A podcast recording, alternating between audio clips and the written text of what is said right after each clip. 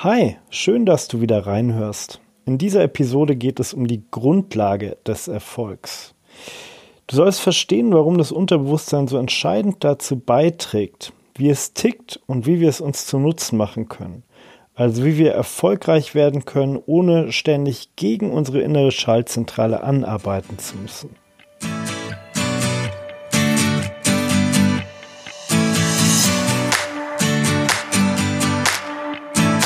Hallo und herzlich willkommen zu Quereinsteiger für ein neues Berufsleben in der Selbstständigkeit.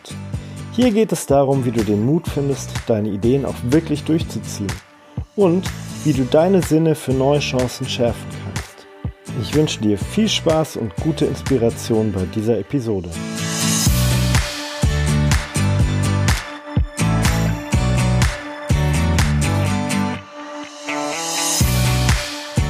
Hi, mein Name ist Christian Schlür und ich helfe Machertypen, die sich beruflich neu orientieren wollen, dabei Möglichkeiten zu entdecken und die Klarheit zu bekommen, wie der Weg in das Leben aussieht, das sie wirklich leben wollen. Und das ohne durch Eigen- oder Fremdsabotage stecken zu bleiben. Ja, das Unterbewusstsein. Du hast schon gemerkt, für mich ist das der entscheidende Punkt. Hier entscheidet sich im Prinzip, ob du vielleicht unzufrieden bist und das auch bleibst, ob du tausend Chancen siehst, aber nicht den Mut hast, irgendetwas davon anzufangen, oder vielleicht alles anfängst und nichts zu Ende machst, oder ob du wartest, bis die richtige Chance deinen Weg passiert, zuschlägst und es einfach durchziehst. Aber wo sitzt denn nun das Unterbewusstsein eigentlich? Man kann sagen, das Unterbewusstsein sitzt schon im Gehirn, aber das Gehirn ist ja auch mehrere Teile unterteilt. Ich würde es einfach mal, ich weiß es nicht richtig, aber ich würde es mal nur in zwei grobe Bereiche teilen. Und zwar das Große, das ist das, was man so aus Film und Fernsehen kennt. Das große Ding, das in zwei Hälften unterteilt ist und so ein bisschen wie eine Walnuss aussieht, nur glibberiger. Und dann in, ja, zentrierter versteckt sind so die älteren Gehirnregionen. Die sind kleiner und jede Gehirnregion hat seine Aufgaben und seine Vorteile.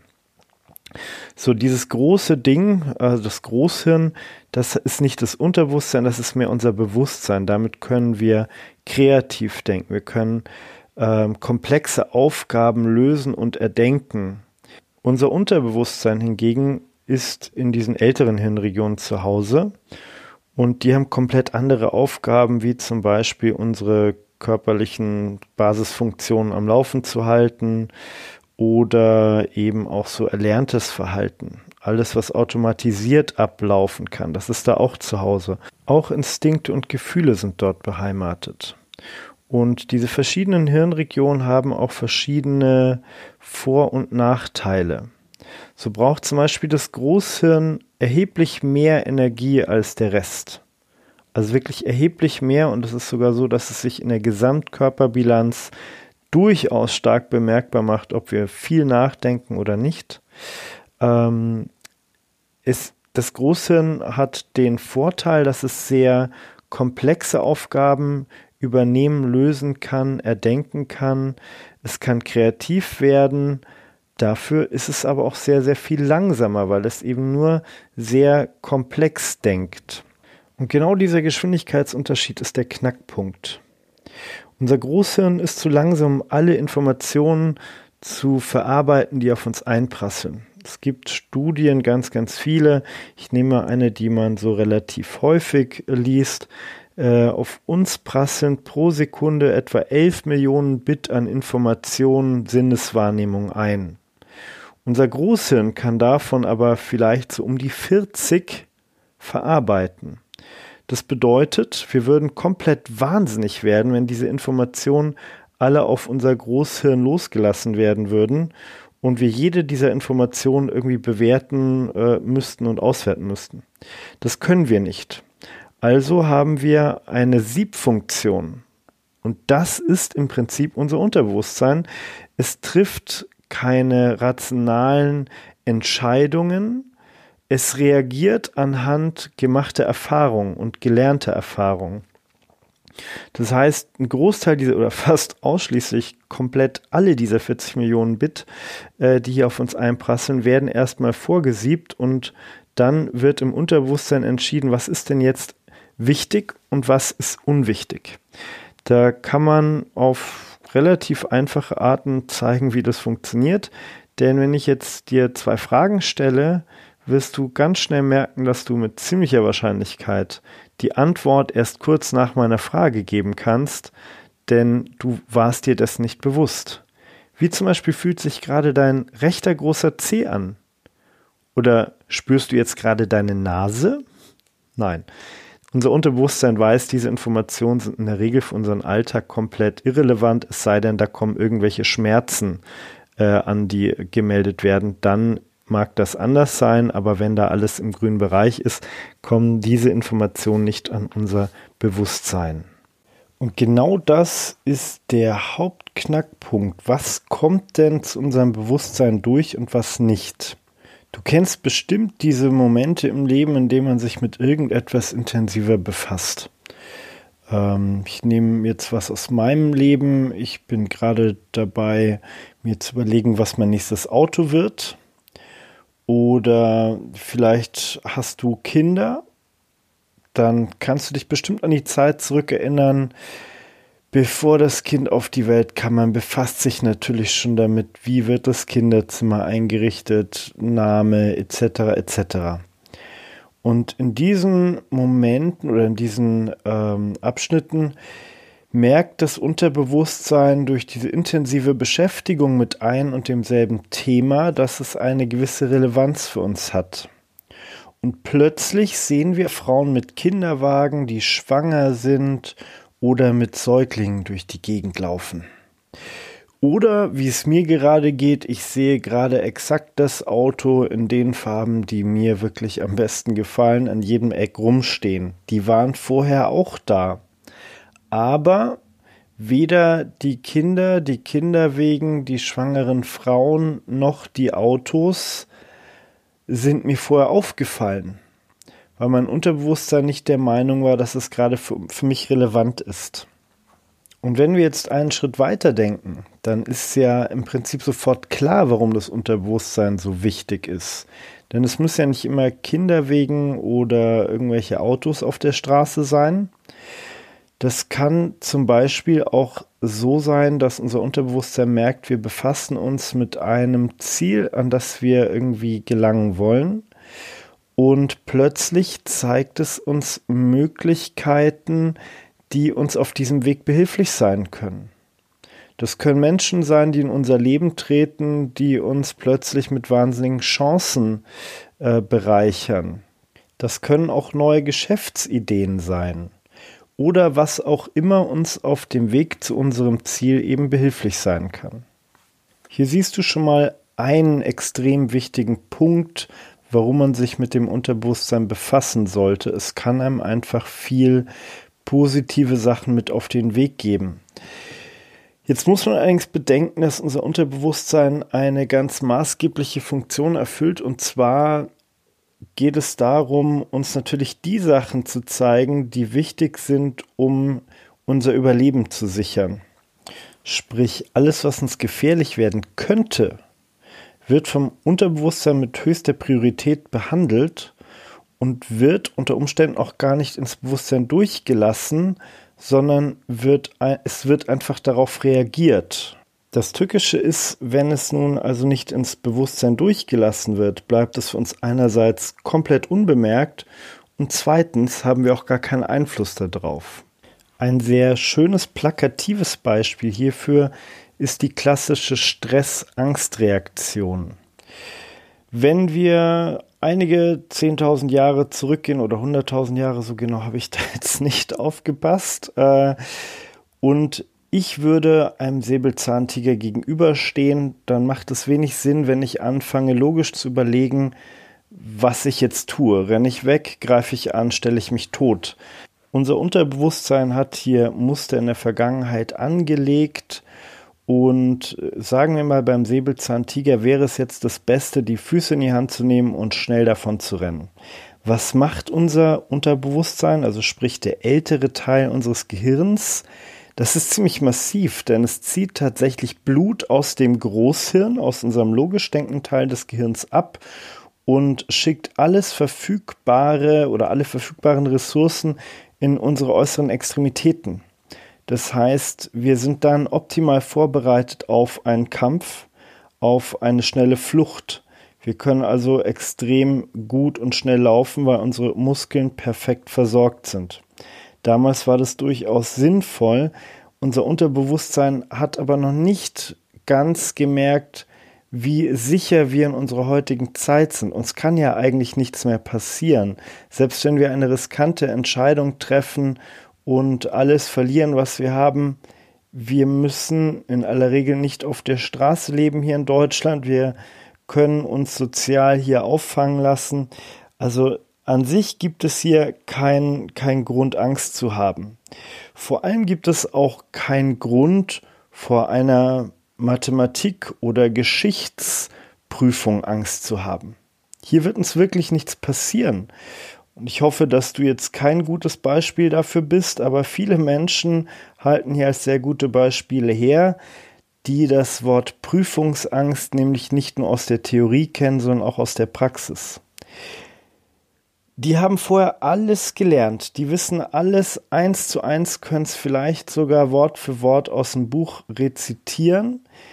Jetzt sitzen sie eine halbe Stunde später in der besagten Mathematik- oder Geschichtsprüfung, spitzen ihren äh, Kugelschreiber, ja Blödsinn, also sagen wir, sie spitzen den Bleistift und plötzlich ist alles weg. Warum auch hier ist eine Stresssituation. Cortisol wird ausgeschüttet und so weiter und so weiter. Das macht alles schön unser Gehirn und zwar nicht unser Großhirn. Das Blut weicht aus dem Großhirn. Wir können jetzt super schnell schreiben, können auch sehr gut flüchten vor, der, äh, vor diesem Test. Aber so richtig gut nachdenken, gespeichertes Wissen abrufen, das funktioniert dann nicht mehr. Es gibt aber nicht nur Säbelzahntiger, die heute gegen Klausuren und Schulaufgaben abgelöst wurden. Es gibt auch noch andere Dinge, die unser Unterbewusstsein in Panik versetzen bzw. in Existenzangst. So war es früher zum Beispiel auch gerne mal gleichzusetzen mit einem Todesurteil, wenn man aus seinem Stamm ausgestoßen wurde. Deshalb sind wir Menschen so wahnsinnig fixiert auf gesellschaftliches Ansehen, Dazugehören etc sich bloß nicht unterscheiden, gleich sein mit den anderen, denn wir Menschen mögen ja Menschen, die gleich sind. Und ähm, ja, auch das kann uns sehr, sehr hinderlich sein. Wenn wir also Ziele haben, persönliche, rational begründete Ziele, dann müssen wir immer schauen, dass wir unser Unterbewusstsein damit auch äh, vereinbaren können. Dass unser Unterbewusstsein nicht denkt, aha, nee, das ist nicht gut für uns, denn Geld verdirbt ja den Charakter, deshalb wäre es sehr negativ, finanziell frei zu werden, weil am Ende werden wir aus der Gruppe ausgestoßen und das können wir auf keinen Fall riskieren, da sind wir lieber mal feige und am Leben als mutig und tot. Ich glaube, du siehst schon, wie verzwickt das alles sein kann und wie hinderlich Mindsets wie das eben genannte Geld verdirbt den Charakter sein kann. Da ist es in erster Linie mal super wichtig, sich klar zu machen, was sind denn meine eigenen Vorurteile über das Leben und über gut oder schlecht? Denn wenn du versuchst, gegen dein Unterbewusstsein anzuarbeiten, wirst du immer den kürzeren ziehen. Im Zweifelsfall zieht es irgendwann das Blut aus deinem Kopf und dann hast du eh verloren. Deshalb ist es ganz wichtig, da zu schauen, dass das Ganze zusammenpasst. Und wenn du einigermaßen sicher bist, dass dein ja, rational gesetzten Zielen und Wünschen keine kontraproduktiven Mindsets mehr im Wege stehen, dann musst du deinem äh, Unterbewusstsein natürlich noch erklären, warum dein Ziel genau das Richtige ist. Dein Unterbewusstsein muss das Ganze verstehen. So, jetzt ist die Frage, wie rede ich mit meinem Unterbewusstsein? Das kann man auf ganz viele Arten und Weisen machen. Da gibt es wahnsinnig viele Techniken. Auf diese Techniken werde ich in den ganzen Podcast-Folgen auch eingehen. Ich habe da auch so meine Favorites, aber da ist jeder für sich so ein bisschen anders und das ist auch ganz gut, immer mal abzuwechseln. Fakt ist aber, das Unterbewusstsein denkt nicht unbedingt in geschriebenen Worten. Wenn, da müsste man ja auch rausfinden, in welchen Schriftzeichen es denkt. Nein, es denkt in Bildern. Und wenn du etwas visualisierst, was sehr, sehr hilfreich sein kann, dann mach die Bilder intensiv, mach sie groß, mach sie farbig, mach sie bewegt. Ähm, nimm Gefühle mit rein. Je intensiver du etwas fühlst, desto mehr Emotionen weckt das Ganze natürlich auch im Unterbewusstsein und desto mehr Willen oder Unwillen wird hier auch geweckt. Das heißt, wenn du visu mit Visualisierung arbeitest, sei voll in der Situation übertreibe.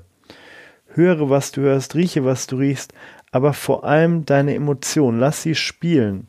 Lass dein Unterbewusstsein verstehen, wie glücklich du wärst, wenn du das Ziel, das du gerade visualisierst, erreicht hast. Damit machst du dem Unterbewusstsein den Benefit klar. Mir wäre wichtig, wenn du nur eine Sache aus dieser Folge mitnimmst, dann sollte es die sein, dass das Unterbewusstsein immer nur das Beste für dich will. Was im Umkehrschluss bedeutet, wenn du effektiv deine Ziele erreichen willst, musst du deinem Unterbewusstsein klar signalisieren, was der Benefit hinter deinen Zielen ist. Also sprich, welche Ziele du wirklich erreichen willst. Hierbei sind Emotionen wichtig. Also bei einer Visualisierung nimm alle Sinne mit rein. Äh, Gerade Glück macht das Thema richtig überschwänglich und generell sollten Bilder lieber farbig als schwarz-weiß und lieber bewegt statt stehend sein. Das ist die eine Seite, also alles, wo ich hin will, dieses, das Thema hinzu. Auf der anderen Seite gibt es aber auch noch das Ich will weg von und das ist mindestens, also wirklich mindestens genauso wichtig, wenn nicht fast noch wichtiger, denn unser Unterbewusstsein hat ja diese Beschützerfunktion. Das heißt, du musst wirklich darauf achten oder deine Sinne schärfen, was glaube ich? Was sind meine Glaubenssätze? Hier solltest du wirklich auf nebenbei getätigte Aussagen achten. Wenn wir jetzt mal das Thema Geld nehmen, wäre, denke ich, somit der große Klassiker die Aussage, ja, Geld verdirbt den Charakter. Und nein, Geld verdirbt definitiv nicht den Charakter, Geld ist lediglich ein Tauschmittel und eventuell kann es den Charakter etwas mehr zeigen, wenn viel Geld da ist. Das ist okay. Aber was bedeutet es äh, für dich, wenn du mit diesem Glaubenssatz durchs Leben gehst? Dein Unterbewusstsein wird dann natürlich immer versuchen zu vermeiden, dass du zu viel Geld kommst, sprich, dass du besonders erfolgreich wirst. Und wenn du erfolgreich wirst, dann natürlich ohne finanziellen Erfolg. Denn solltest du einen schlechten Charakter haben, bist du in der Gemeinschaft nicht angesehen und wie schon erwähnt, ist das ein Thema, das wenig erstrebenswert für unser Unterbewusstsein ist. Das heißt, es wird alle Hebel in Bewegung setzen, um das eben auch zu verhindern. Wie angekündigt war das ein kleiner Crashkurs, wie funktioniert das Unterbewusstsein, wie denkt und arbeitet es. In der nächsten Episode will ich dann ein bisschen mehr auf die Techniken eingehen, was man denn tun kann, um äh, sein Unterbewusstsein irgendwo auf die richtige Spur zu setzen.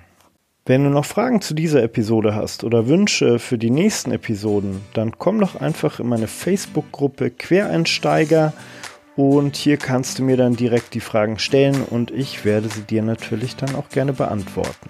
In diesem Sinne, mach's gut. Ich hoffe bis zum nächsten Mal. Bis dann, dein Chris.